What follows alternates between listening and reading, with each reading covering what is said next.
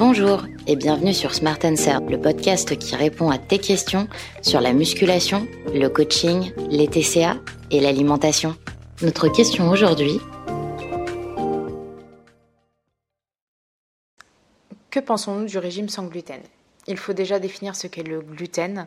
Le gluten est une protéine contenue dans certaines céréales, donc le blé, l'épeautre, le seigle et l'orge, et tous les produits qui en découlent. Les gâteaux, le pain, les pâtes, les viennoiseries, certaines sauces, certains alcools également, notamment la bière.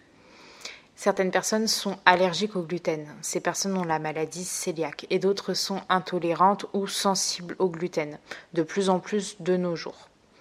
Le régime sans gluten peut être intéressant pour des personnes qui sont intolérantes au gluten, qui sont sensibles au gluten et est essentiel aux personnes qui ont une maladie cœliaque, évidemment.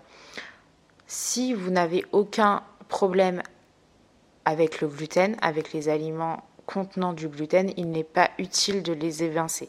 Vous vous préveriez de beaucoup d'aliments et par ce fait de beaucoup d'autres bienfaits nutritionnels.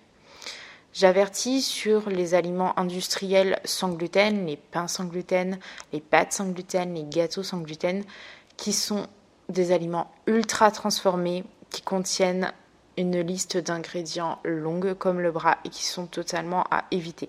Si vous devez manger sans gluten, faites vous-même votre pain.